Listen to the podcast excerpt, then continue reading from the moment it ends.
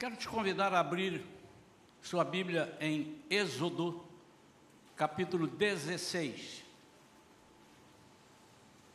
Êxodo, capítulo 16. Nós vamos ler alguns versículos desse capítulo, portanto, se você puder manter a sua Bíblia aberta, à medida que nós formos chamando, formos chamando os versículos, você vai podendo acompanhar. Inicialmente leremos versículos 1 a 3 e também o 12.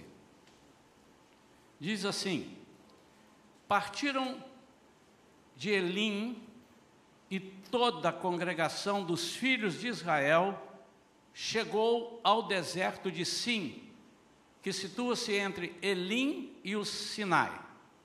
Foi no 15 dia do segundo mês, depois que deixaram o Egito toda a comunidade israelita começou a murmurar contra Moisés e Arão em pleno deserto.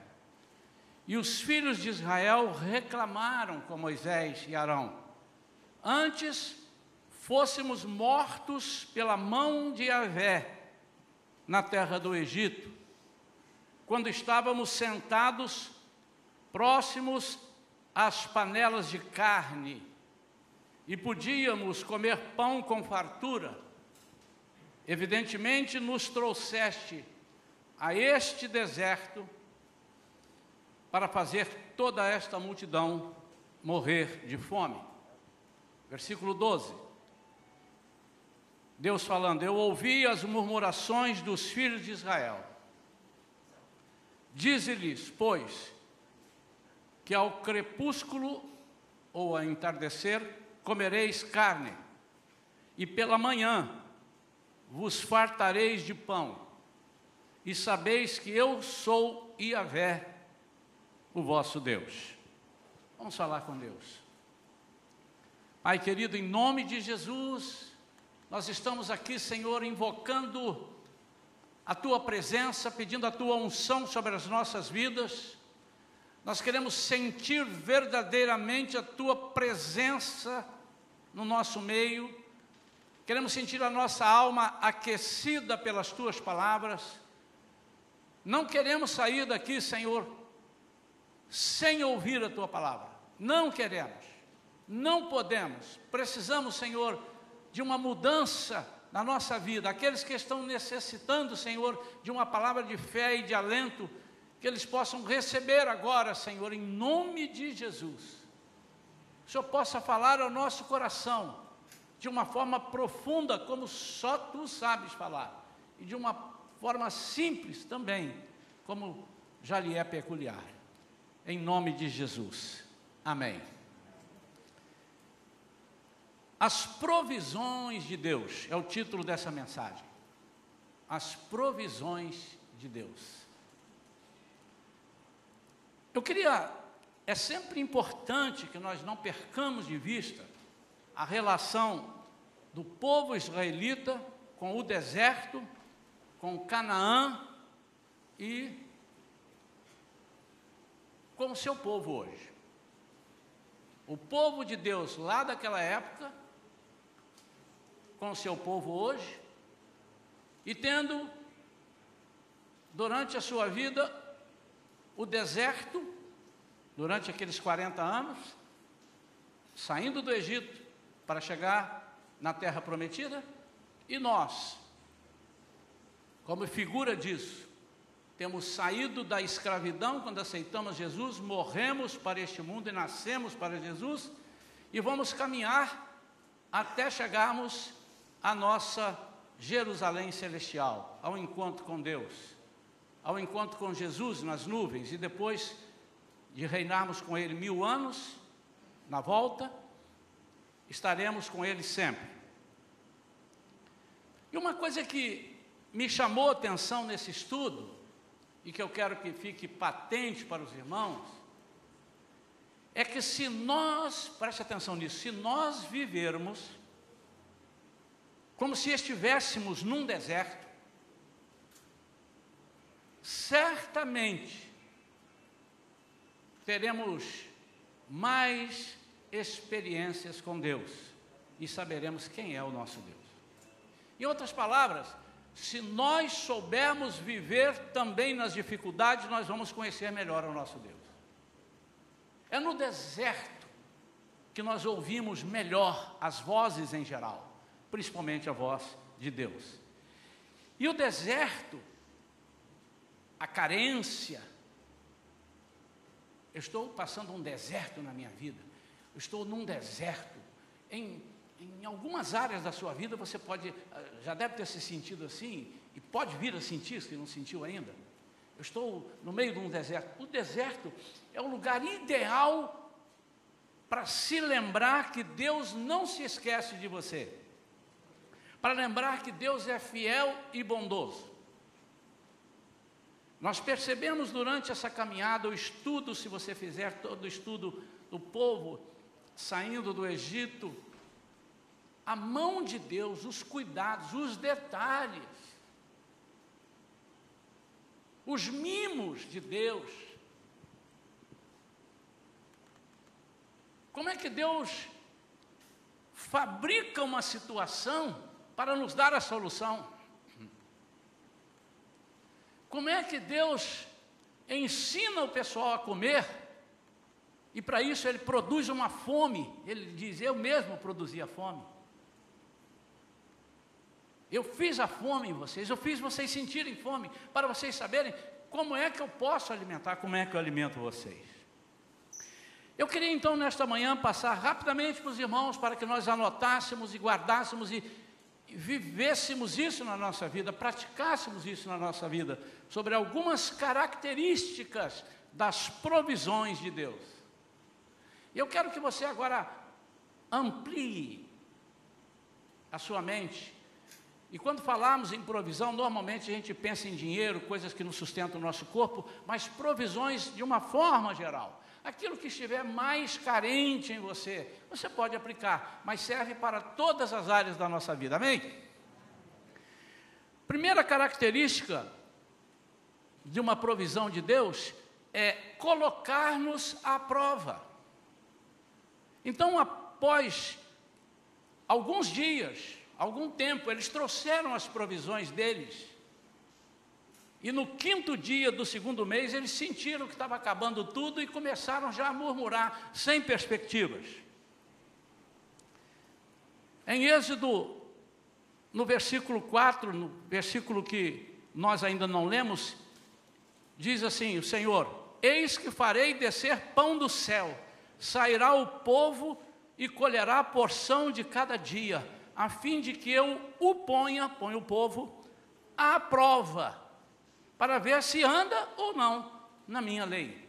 Irmão, sempre que ele fala na minha lei, nos meus mandamentos, e quando fala anda na minha lei, anda no meu chicote, não é isso. Nós sempre temos que lembrar, às vezes não precisa, mas é bom lembrar, que nós estamos no Antigo Testamento, estamos na, na, na, na perspectiva do que vai acontecer com a vinda de Jesus, que vai cumprir toda a lei, inclusive essa daqui, toda a lei ele cumpre e ele diz está consumado na cruz. Quando ele diz está consumado, ele diz está tudo cumprido, está tudo fechado, está tudo zerado, agora está ok, agora ali começa a era da graça que não anula a lei. Nós precisamos entender isso. A lei que Jesus anula é a lei que a pessoa precisa é, oferecer alguma coisa em sacrifício quando ele peca, que senão ele vai morrer. E Jesus morre por essa pessoa. E toda pessoa que aceita Jesus, ele tem vida eterna. Mas existe isso, se você ficar longe de Jesus, você vai morrer espiritualmente. E se você aceita Jesus, você vive eternamente. Mas as leis, os mandamentos, as observâncias, as, os lembretes de Deus, os cuidados de Deus permanecem até hoje. E se nós abrirmos mão disso, nós iremos para o buraco. O que Deus está dizendo aqui, eu vou pôr à prova o meu povo para ver se confia ou não em mim. Em outras palavras, ele está dizendo. Se ele me obedece ou não. Porque se não me obedecer, vai perecer. Mas se me obedecer, vai prosperar. Em João 6,32, Jesus se autodenominou o verdadeiro pão do céu, o pão que desceu do céu. Ele é o pão verdadeiro. E ele é o pão vivo. Nós costumamos, costumamos é, repetir isso sempre na ceia do Senhor. Ele é o pão vivo que desceu do céu. E no versículo 51 desse mesmo João 6, ele diz que, caso contrário, se não houvesse esse pão, a nossa alma morreria, nós morreríamos. A alma.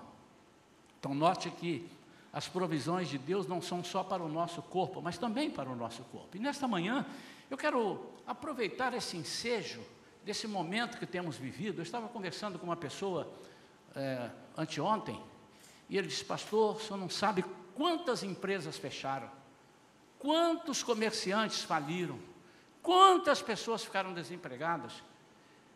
Eu disse, eu sei, ah, nem sempre sabemos tudo, porque ah, a mídia informa, mas muita gente. Mas também sei de muita gente que ficou bem. Também sei de muita gente que foi beneficiada. Também sei de muita gente que Deus não deixou perecer.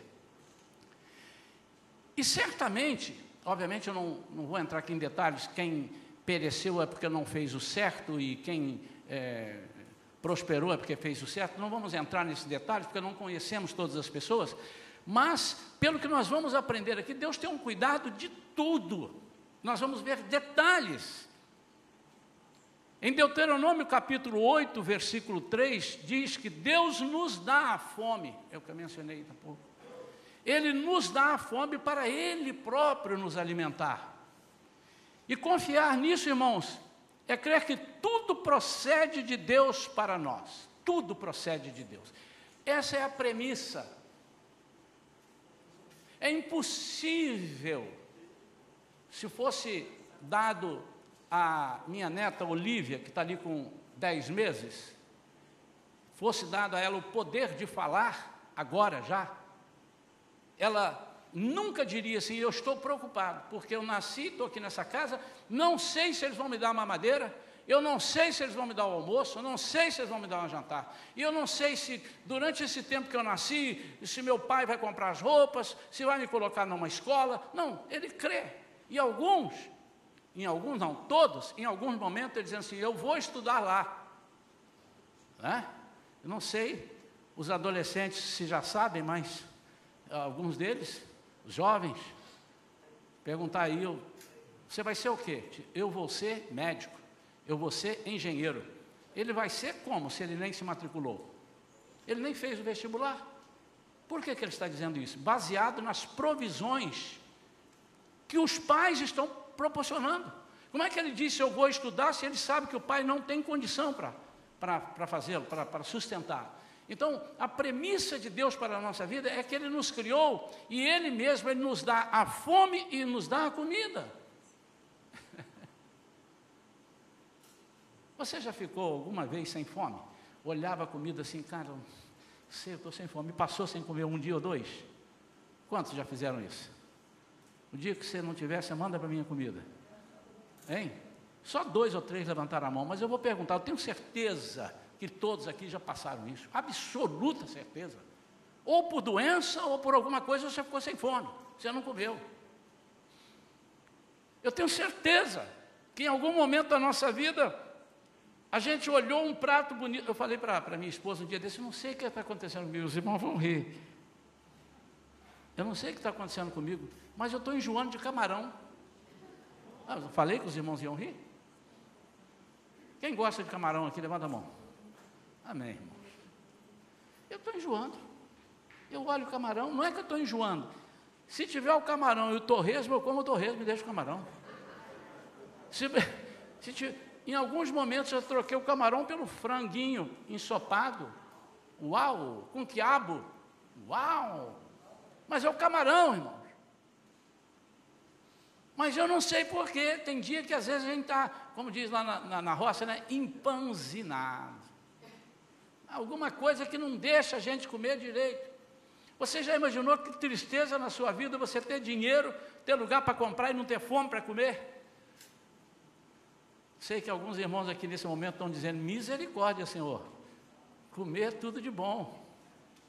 Mas é o Senhor quem nos proporciona isso. Agora pense isso em todas as áreas da sua vida. Então, a primeira coisa, Ele quis nos colocar à prova. Senhor, o tempo todo está nos colocando à prova. Tempo todo. E se nós não soubermos passar por essa prova, e essa prova nós não vamos passar com sacrifício, vamos passar com fé. Um sacrifício nosso, digo com esforço nosso, com capacidade nossa. Não é assim que nós passamos a prova do Senhor. Nós passamos as provas que Ele nos dá com fé. É a fé que nos possibilita caminhar, é a fé que nos possibilita esperar. A fé é a certeza das coisas que se esperam e a convicção de fatos que se não veem. A segunda característica das provisões de Deus é sabermos de onde vem.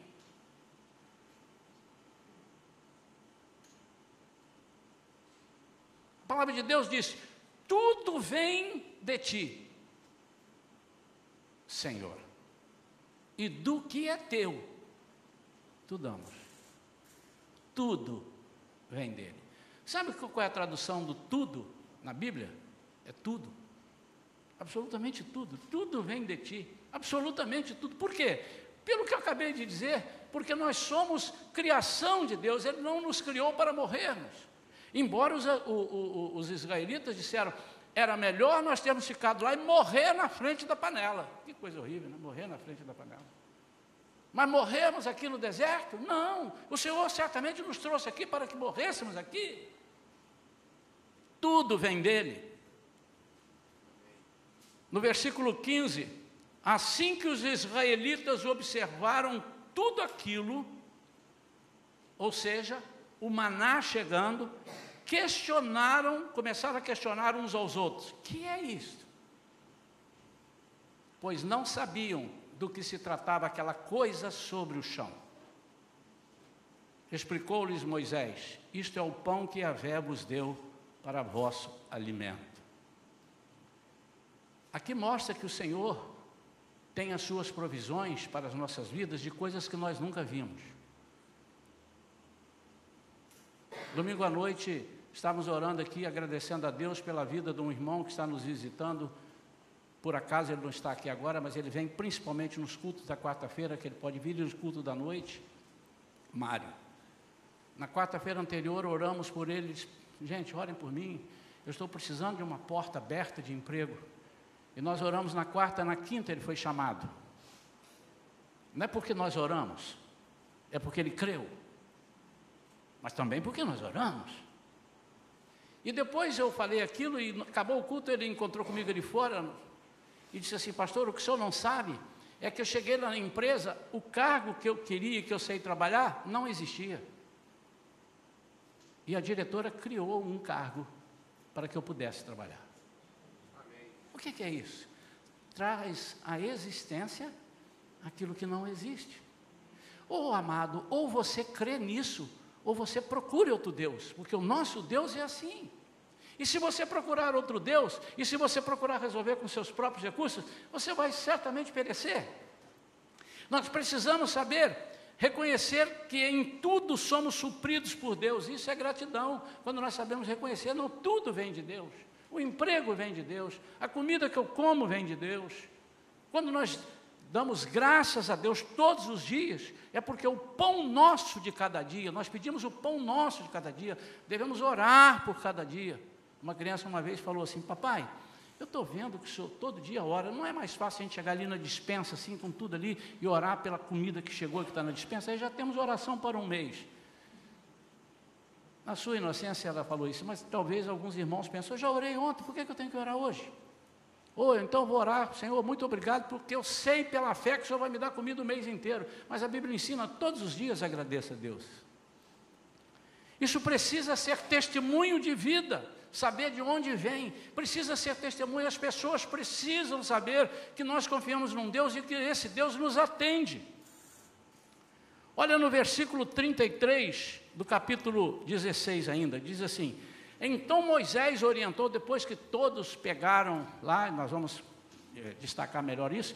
Então Moisés orientou Arão: toma um vaso com capacidade para dois litros e enche-o de maná e coloca-o diante de Deus, diante do Eterno, a fim de que seja guardado para nossos descendentes. Irmãos, nós temos que entender isso aqui, e se você continuar lendo, você vai entender, mas eu já vou te explicar. Ele não está dizendo, guarda porque meu filho, daqui a 10 anos, o filho que nascer, daqui 20 anos, daqui 80 anos a minha descendência vai comer desse maná. Não é isso. Ele ia estragar. Como estragou de um dia por outro, e nós vamos ver por que, que estragou. Mas o que ele estava dizendo é o seguinte: como testemunho, olha aqui, ó, nós fomos sustentados com isto aqui. Nós fomos sustentados, olha aqui esse jarro, nós fomos sustentados por esse maná no deserto. E não foi por um dia, foram por 40 anos. Isso significa testemunho de fé. O que Deus quer é que nós apresentemos para as nossas descendências. Amados, eu não tenho dúvida que você possa ter uma fé muito grande, mas eu estou te perguntando agora: o que você está fazendo com a sua fé? Você está repassando para os seus filhos? Eu tenho autoridade no nome do Senhor para dizer que eu vivi essa fé. Primeiro, porque eu vi meu pai exercer essa fé. E eu copiei do meu pai essa fé. Ao me casar, eu passei essa fé para minha esposa, que não era crente quando começou a namorar comigo. E depois, então, ela exerceu essa fé, e os filhos nasceram, nós exercemos essa fé, e tudo que vinha nos momentos difíceis, nós chamávamos as duas filhas e dizíamos: isto é o poder de Deus. Se você não está fazendo isso, você está comendo para encher sua própria barriga. E Deus quer que você abasteça a sua descendência. A fé precisa ser repassada. Amanhã você vai morrer e seus filhos perecerão porque estarão sem fé, não aprenderam. Isso é um dos tópicos que, se, que diz: ensina a criança no caminho em que deve andar. E quando for grande, não se desviará dele. Hoje eu posso ver minhas filhas passando para os seus filhos, passando para a descendência, e assim precisa ser, porque só assim a descendência, eu não sei se eu serei arrebatado. Eu queria ser arrebatado, eu até digo, eu acho que eu vou ser arrebatado. Por quê? Eu acho que Jesus volta antes de eu morrer, é isso que eu quero dizer. Mas vamos supor que eu não seja, eu serei ressuscitado, mas em quanto tempo eu vou ficar dormindo ali né, com o Senhor me levar, ou o crente não morre, o crente dorme. Não é isso que Jesus ensina? Quanto tempo eu vou ficar? 10 anos, 20 anos, 30 anos? O que minha descendência falará? Quantos da minha família poderão dizer para o Senhor: Eis-me aqui? Quando ele vier arrebatar a sua igreja, quantos daquela descendência minha poderão estar com ele? Isso é responsabilidade nossa. Levante a mão aqui para mim, os pais.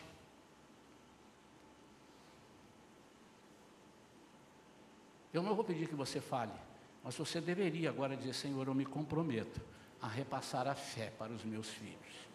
E essa fé é a fé inigualável, é a fé que não só para provisões da, da, da comida do corpo, mas da alma, na cura, da libertação. Irmãos, como eu fico feliz quando acontece alguma coisa e a minha filha, embora tenha um marido, ela diz: pai, mãe, Orem por mim. Eles entenderam que eu repassei algo genuíno. Estou orando aqui, me ajudem em oração aí. Pai, olha, mãe, é, se puder orar por isso, sim. Ou então, olha, nós estamos com um vizinho aqui assim, assim, nós estamos arranjando uma. E eu me lembrei que você tem uma fé. Então, eu estou incluindo vocês nisso. Como é bonito nós podermos ver a nossa descendência seguindo. A terceira característica, Deus nos dá de acordo com as nossas necessidades. Ah, essa daqui é muito legal. Essa aqui é muito legal. Êxodo 16, versículos 17 e 18.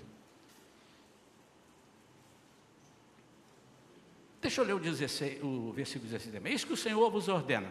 Cada chefe de família colha dele, ou do maná, quanto baste para comer. Um homer, ou seja, um jarro, para cada pessoa que habita em sua tenda. Aí, versículo 17 e 18. Eu vou ler bem devagar, porque a palavra de Deus é muito linda. os filhos de Israel fizeram como lhes for orientado. E recolheram uns mais, outros menos. Quando mediram com o Homer em quantidade de jarros colhidos, aconteceu que quem tinha pego muito, não teve demais. E também não faltou nada para os que haviam recolhido pouco. Cada um acabou colhendo na medida certa o quanto precisava de fato. Irmão, sabe o que, é que Deus está me dizendo aqui? Que meu irmão pode ter 100 mil e eu posso ter 10. E que ele vai viver com 100 e eu vou viver com 10. Da forma que ele vive com 100, eu vou viver com 10. Não, pastor, ele com 100 ele pode comprar dois carros, você com 10 não compra nada. Não estamos falando disso. Estamos falando de alma satisfeita. Quando nós somos providos pelo Senhor, nós nos satisfazemos. Por que, que alguns nos satisfazem? Porque não confiam nas provisões do Senhor. E os que não confiam, ele pode ter um milhão, que ele não está satisfeito. Não tem um provérbio aí que diz assim: o rico, quanto mais tem, mais quer?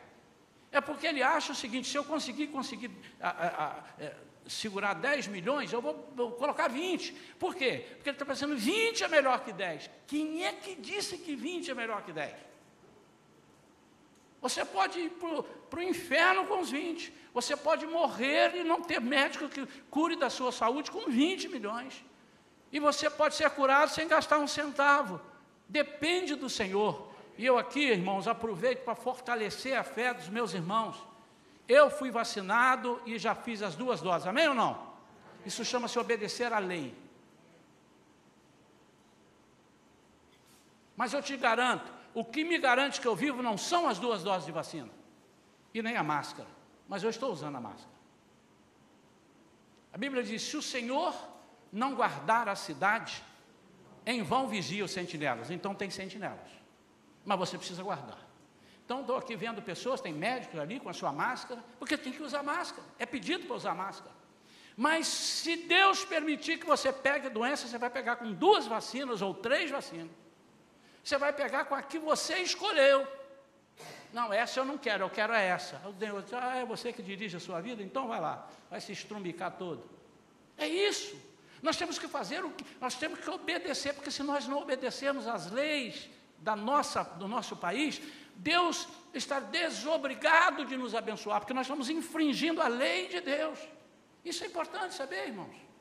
Você não tem autoridade para decidir sobre a sua vida se o, se o Ministério da Saúde falou. Então, para ficar claro, tá bem? Mas há pessoas confiando nas vacinas. Não, a melhor é a Janssen. A melhor, eu não estou criticando quem faz isso, irmão. Eu acho que você pode. Você, ah, é uma, amém. Mas não coloque, a Bíblia diz, não te estribes nos teus próprios ensinamentos, entendimentos, conhecimentos, ou seja, não se firme, estribo, é o que dá firmeza numa cela, numa guerra. Eu tenho que firmar os dois pés no estribo da, do, do, da cela do cavalo, que, né? Não, não confies em você mesmo, não confie na sua mão. É isso que Deus está dizendo. Mas escolha. Eu vou dizer para você que entre a Coronavac e uma outra dessa, eu preferiria ter tomado a outra. Até porque eu poderia viajar para os Estados Unidos e agora eu não posso. Estou doido para viajar. aí. quantos querem viajar comigo aí? Amém? Arranja o dinheiro que a gente vai. Ele nos dá de acordo, fizeram como eles foram orientados, recolheram uns mais, outros menos. O que, que ele está me ensinando aqui? Que quem tem mais vive bem na presença do Senhor, juntamente com o que tem menos. E a outra coisa que ele está me ensinando é o seguinte, meu irmão, para de comparar que você tem menos que o outro. Você sabe por que, que você peca? Porque você está cobiçando o que o outro tem. Você tem uma casa, você quer ter duas, porque seu irmão tem duas.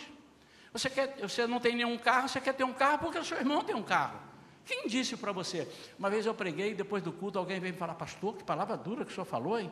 Eu falei, não, eu falei a palavra de Deus. Eu disse assim: nem todo mundo terá uma casa própria, vai morrer pagando aluguel. Falei alguma besteira? Não. Mas por que, que todo mundo tem casa própria? Teremos casa própria lá. Ele disse: na casa do meu pai há muitas moradas. Eu, se não fosse assim, eu vos teria dito. Mas é, irmãos. E às vezes nós ficamos assim. Quando eu vivo com o que o Senhor me deu, e entendo que aquilo é para suprir as minhas necessidades, a matemática de Deus é totalmente doida. O pouco vira o dobro. Em Filipenses 4,19 diz: E o meu Deus, segundo a sua riqueza em glória, há de suprir em Cristo Jesus tudo aquilo de que vocês precisam. Está na versão nova Almeida atualizada. Eu peguei esse versículo. Em Tiago 4,3, na nova tradução na linguagem de hoje, diz: E quando pedem, não recebem porque os seus motivos são maus. Vocês pedem coisas a fim de usá-las para os seus próprios prazeres. O dia que o Senhor perceber que você pede muito ao Senhor para você investir no reino, Ele vai te dar com abastança. A Bíblia diz que Ele vai abrir as comportas. O dia que o Senhor perceber que nós não temos o coração duro e temos a mão aberta para investir no reino dele, para que pessoas aceitem Jesus, conheçam Jesus, investir para a igreja estar aberta, a igreja ampliar, a igreja se tornar agradável, isso se faz com dinheiro também. Nós tornamos a igreja agradável com o nosso sorriso, com a nossa comunhão, mas também com dinheiro. Isso aqui foi pintado com dinheiro. O ar refrigerado é com dinheiro. E o dia que o Senhor perceber que nós temos alegria em receber as pessoas, e por isso nós depositamos o nosso dinheiro nos, aos pés do Senhor, o Senhor vai nos dar muito mais, Ele não vai segurar, ao contrário, Ele não vai reter. Olha outra coisa interessante, a quarta e penúltima característica. Cada um, característica das provisões de Deus, cada um colhe o seu. Versículo 16, que eu já li para emendar no 17, mas vamos lá. Eis que o Senhor vos ordena, cada chefe de família colha dele quanto baixo para comer. Olha, coma o que você precisa, colha o que você precisa. Para de pensar no que os outros estão vendo, o que os outros estão necessitando. O maná era colhido individualmente.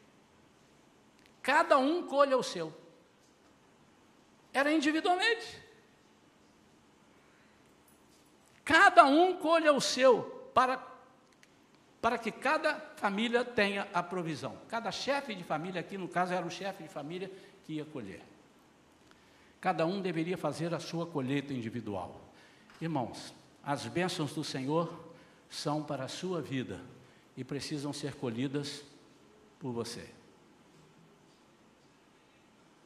Ninguém pode colher por você a bênção que é para você. Eu posso orar por você, mas você que tem que colher a sua bênção. As experiências com Deus são individuais.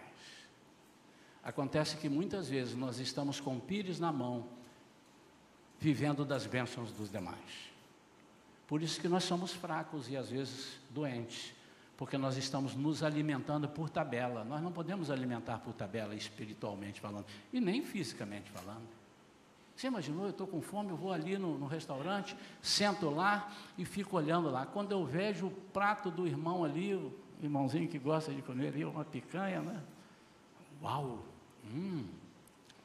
Hum! Aí eu olho para o outro lado, aquela feijoada, eu falo, uau! Hum! No terceiro, ó, comi muito, hein? Eu vou embora. Não, estou fraco. Estou fraco.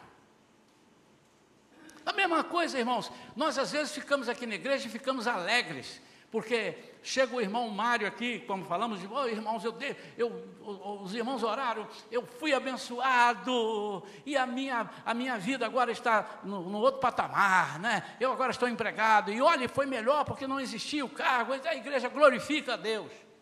Isso é para te alegrar e te despertar para fazer o mesmo. Não necessariamente nisto.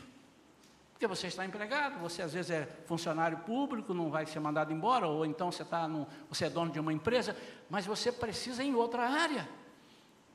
Você não pode colher as bênçãos de você para servir como bênção. Quantos estão entendendo isso? Você pode ser motivado a buscar essas bênçãos, motivado a crer que Deus é o Deus das bênçãos e das provisões. Por último, seja fiel e descanse no Senhor, Ele é a nossa provisão. Versículo 22. Ora, no sexto dia, colheram pão em dobro.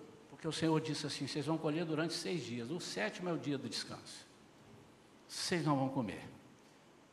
Aí algum incauto navegante deve ter pensado: ah, meu Deus do céu, eu vou pegar no seis, no sete não vai ter, então eu já vou dar o meu jeito no sexto, né? Porque eu tenho que comer para o sexto e para o sétimo, né? Deve ter pensado isso. Ou vou te provar que pensaram. Tanto pensaram que o Senhor falou. E segundo, o que eles fizeram depois que o Senhor falou. Olha só. Ora, no sexto dia colheram o pão em dobro, dois jarros, por pessoa. E todos os líderes da comunidade foram comunicar isso a Moisés. Olha, Moisés, caiu um dinheiro extra na minha conta hoje, Moisés. Em vez dos 500 reais do, do governo, vieram mil reais. O que é que eu faço? Moisés lhe esclareceu: Eis que ordenou o Senhor, amanhã é o dia do repouso sagrado, é o Shabat. O sábado consagrado ao Eterno, lá no Antigo Testamento. Os que, quiser, os que quiserdes assar esse alimento no forno, assai. Os que desejardes cozer com água, cozei. Ou seja, faça do jeito que você quer, assado ou cozido. Mas tudo o que sobrar, separai, guardando para amanhã do sábado. Não é para colher no sábado. E assim procederam, guardando o alimento colhido até amanhã seguinte, como Moisés ordenara. E não cheirou mal, nem criou qualquer bicho. Por quê? Porque quando caiu a primeira vez, eles foram, Ih, caramba, não sei se vai ter amanhã, em vez de dois jarros, vou pegar cinco jarros. O Senhor disse assim: olha, é, é a quantidade que você precisa. Você pegou demais, eu vou fazer apodrecer. E fez apodrecer. E o versículo 25 diz: Então ordenou-lhe Moisés: Comei-o hoje, porque este é o dia do Senhor. E portanto não achareis alimento depositado sobre o solo do campo. Sabe por que, que muitas vezes tem nos faltado? Porque no dia da adoração nós estamos querendo trabalhar. É, irmãos, deixa eu fazer um parênteses aqui, que os irmãos daqui a pouco vão sair daqui. Eu aconselho os irmãos que quando tiverem uma dúvida numa palavra que eu dou, me, me indaguem ali fora. Pastor, o que, que o senhor quis dizer com isso? Só para eu entender. Mas não seja instrumento do inimigo passando coisas que o pastor não disse e não quis dizer. Pergunte sempre ao pregador, ao mim ou ao pregador. O pastor não está dizendo aqui que você não pode trabalhar no, no domingo. O nosso hoje é o domingo, o dia do Senhor. Ele não está dizendo isso. Está dizendo que você deve deixar de trabalhar no domingo quando você pode não trabalhar no domingo. Há pessoas que são contratadas e precisam trabalhar no domingo, e graças a Deus. Você imaginou se eu preciso de um médico hoje não tem médico? Se a pessoa se faltou comida lá em casa, eu, caramba, esqueci de comprar o feijão e não tem ninguém vendendo? Não é isso que eu estou dizendo. Eu estou dizendo é a troca. É quando você já colheu bem de segunda a sexta ou de, no nosso caso, de segunda a sábado, você já colheu. E agora você quer ainda usar o domingo para colher mais. E adoração, Neres de Pitibiriba. Há tempo de colher. E há tempo de, não é plantar, adorar.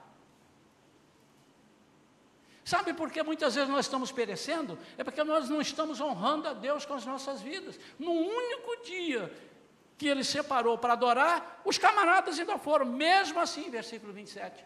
Presta atenção nisso. 27. Mesmo assim, no sétimo dia saíram alguns do povo para colher. Porém, de fato, não acharam. De que adianta, o salmista diz, levantar de manhã, de madrugada, trabalhar, e buscar. Ele aos justos ele dá enquanto dormem. Aos justos, irmãos, não é a pessoa que, eu sou justo, eu não sou injusto. O justo aqui é aos justificados, aos separados para Deus.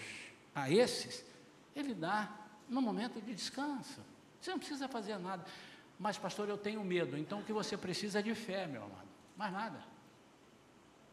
O que você precisa é de oração. O que você precisa é de ser testado, colocado à prova. E você só vai aprender que vai acontecer quando você permitir que Deus deixe faltar por um ou dois, três dias. Eu passei um período da minha vida, irmãos, que eu precisava de algumas coisas e o Senhor só me dava aos 45 do segundo tempo. Às vezes ele dava na prorrogação, aos 48 ou 49. Mas ele não fazia aquilo para me espezinhar. Ele faria aquilo para dizer assim: até o último segundo você precisa confiar em mim. Porque nós somos uh, aqueles que percebemos, e não vai dar certo, eu vou sair, eu vou dar outro meu jeito. Falando ainda em 45 do segundo tempo, eu vou falar de futebol, não é verdade? Então, quantas vezes eu já fui assistir um jogo do meu time e o time estava perdendo, faltando cinco minutos para acabar, eu disse, agora vamos embora, vamos embora. E estava lá, de, quando eu estava descendo a rampa, escutei gol! Aí era o time do meu empatando. Aí eu estava lá fora pegando ônibus, gol! Era o, outro, o meu time fazendo 2 a 1 um. Eu fui ao estádio, fiquei 85 minutos e não vi a vitória. Mas eu não acreditei e saí e perdi a alegria da vitória. Quantos irmãos estão entendendo isso? Irmão? Não é para confiar 90% em Deus, nem 99%. Pastor, mas 99% é muita coisa. Não, mas o Senhor quer 100%, é totalmente dele. A provisão deu para dois dias sem estragar. Sem estragar. Antes eles escolheram para mais de um dia e o Senhor fez estragar. Você conhece o texto, mas está aí em Êxodo 16. A nossa vida é dirigida por Deus? Sua vida é dirigida por Deus? Olhe para mim. Sua vida é dirigida por Deus? Amém? Então, descanse em todas as situações. Deus é quem manda as provisões, número um. E as provisões são soluções do céu para a nossa vida. Deus é quem manda as soluções. Você está com um casamento ruim? Pode fazer o curso que você quiser. Se Deus não puser a mão, não tem jeito. Eu lhe garanto que não tem jeito. Eu vou repetir. Close em mim. Eu lhe garanto que se Deus não puser a mão, não há jeito.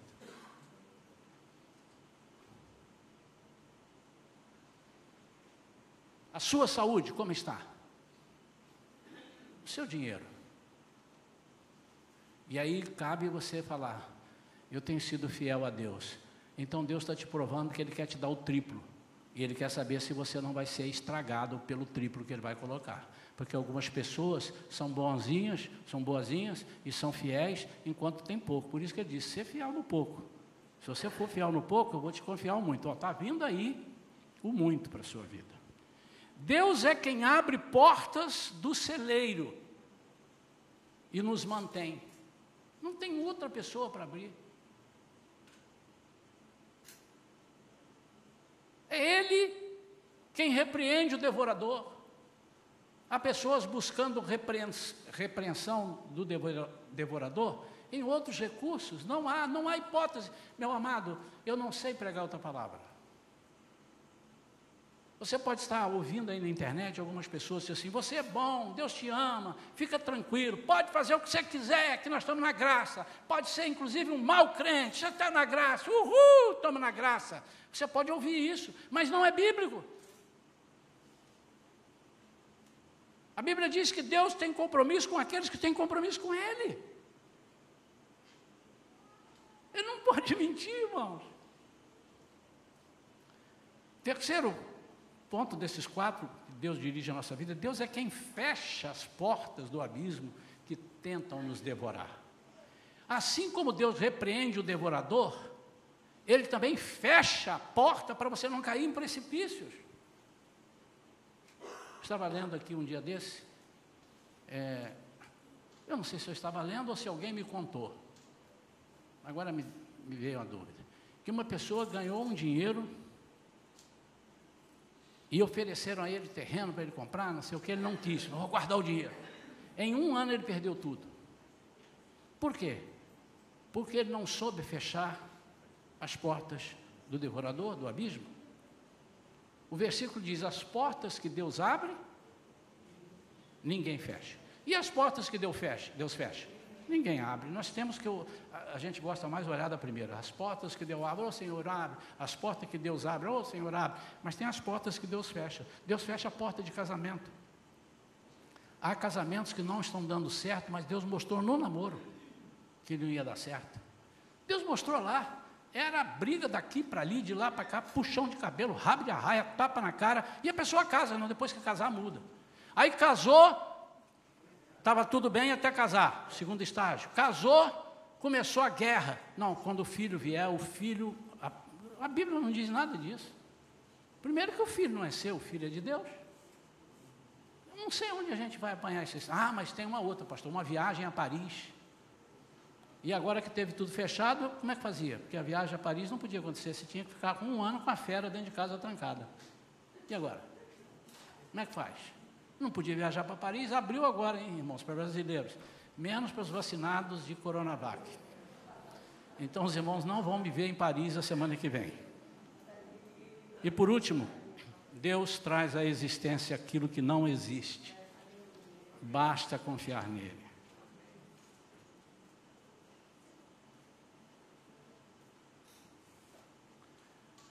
Davi disse assim: Eu já fui moço, e ele ainda arredonda, nem precisaria dizer se ele já foi moço, é porque ele não é mais moço. Então já fui moço e hoje sou velho. Ou seja, durante toda a minha vida, é isso que ele está dizendo. Eu nunca vi o justo desamparado. E nem a sua descendência por que, que, a sua descendência não vai mendigar? Porque ele não está desamparado. E por que, que ele não está desamparado? Porque ele tem fé, ele fala com Deus. Por que, que ele fala com Deus? Porque ele entende que as provisões vêm de Deus. O dia que nós entendemos que a matemática de Deus não é o que sobra para mim, mas é o que eu valorizo vindo de Deus.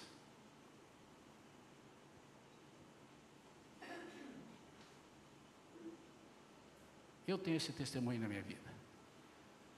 E eu tenho muitos irmãos aqui que têm esse testemunho. Tem aqui dentro. Pessoas que vivem com um pouco e vivem prosperamente. Com prosperidade, com alegria. Mas tem outras pessoas que ganham muito, estão devendo mais do que ganham. Por quê? Porque não sabem fazer cálculos? Claro que também isso. Mas é porque não confiam nas provisões de Deus. Estamos vivendo tempos dificílimos, irmãos. E posso te dar uma palavra? Vai piorar. Pastor, eu vim à igreja hoje para ouvir isso. O senhor falou agora, o senhor tinha que ter terminado a pregação antes. Não, a Bíblia que diz, não sou eu não. A Bíblia diz que vai chegar um tempo, se você estiver aí, e corra para ser arrebatado, irmão. Porque se você ficar aqui nos sete anos de tribulação, você vai chegar um dia que você vai ver a terça parte da terra feder, estragar, a terça parte dos rios e mares apodrecerem. Você vai sentir cheiro mais do que cachorro, porque o cachorro sente um cheiro muito mais. Cheiro não, fedor, porque cheiro é bom, né? Muita coisa ruim está por vir. Mas a Bíblia diz que se nós formos fiéis ao Senhor, não faltará a sua provisão para nós. E se porventura não vai dar certo, Ele vai nos ceifar e vai nos levar e não precisa de comer. E quando ressuscitarmos com Ele, ressuscitaremos num corpo glorioso que não sente fome, nem frio, nem dor, nem tristeza, nem angústia. Irmãos, é a palavra, nós estamos vivendo como se nós pudéssemos melhorar o mundo. O mundo jaz no maligno. Nós não vamos melhorar o mundo, irmãos. O Partido Verde, o, o Peace, Greenpeace, nada vai mudar. O mundo jaz no maligno. Pastor, mas o senhor está na Bíblia, irmãos. O que nós vamos fazer, e esse é o nosso papel, é não conformar com este mundo e transformar-nos segundo a renovação da nossa mente. Então nós vamos o máximo salvar pessoas, o máximo, o máximo. E para salvar pessoas, nós temos que ter o primeiro o coração no centro da vontade de Deus. E segundo, ser obediente a Ele em tudo que Ele fizer. Fique de pé, meu amado e minha amada. Aqui atrás também, na parte externa, convido a todos que fiquem de pé. Nós vamos orar. Eu não sei qual a sua necessidade, qual a sua carência, não sei. Mas eu sei que em todas elas, ou para cada uma delas, ou para qualquer delas, até aquela que você ainda não experimentou e vai experimentar um dia, até para essa carência, Deus tem a provisão. Quero orar por você. Põe a sua mão no seu coração assim e fale com Ele agora. Primeiro que você vai falar, você fala assim: Senhor, eu creio nesta palavra. Pode falar. Para o diabo ouvir mesmo. Eu creio nessa. Segundo, Senhor, eu quero esta palavra para mim. Senhor, diga, Senhor, eu estou no centro da tua vontade.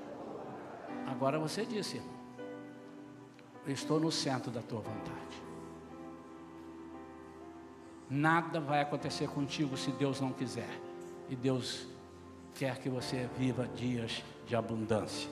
Jesus disse: Eu vim para que tenham vida, e vida em abundância. Pai querido, em nome de Jesus, eu estou aqui intercedendo por queridos e queridas, ovelhas tuas, pessoas que estão agora ao alcance da nossa gravação, através da internet Pai, em nome de Jesus, eu não sei o que cada pessoa está passando.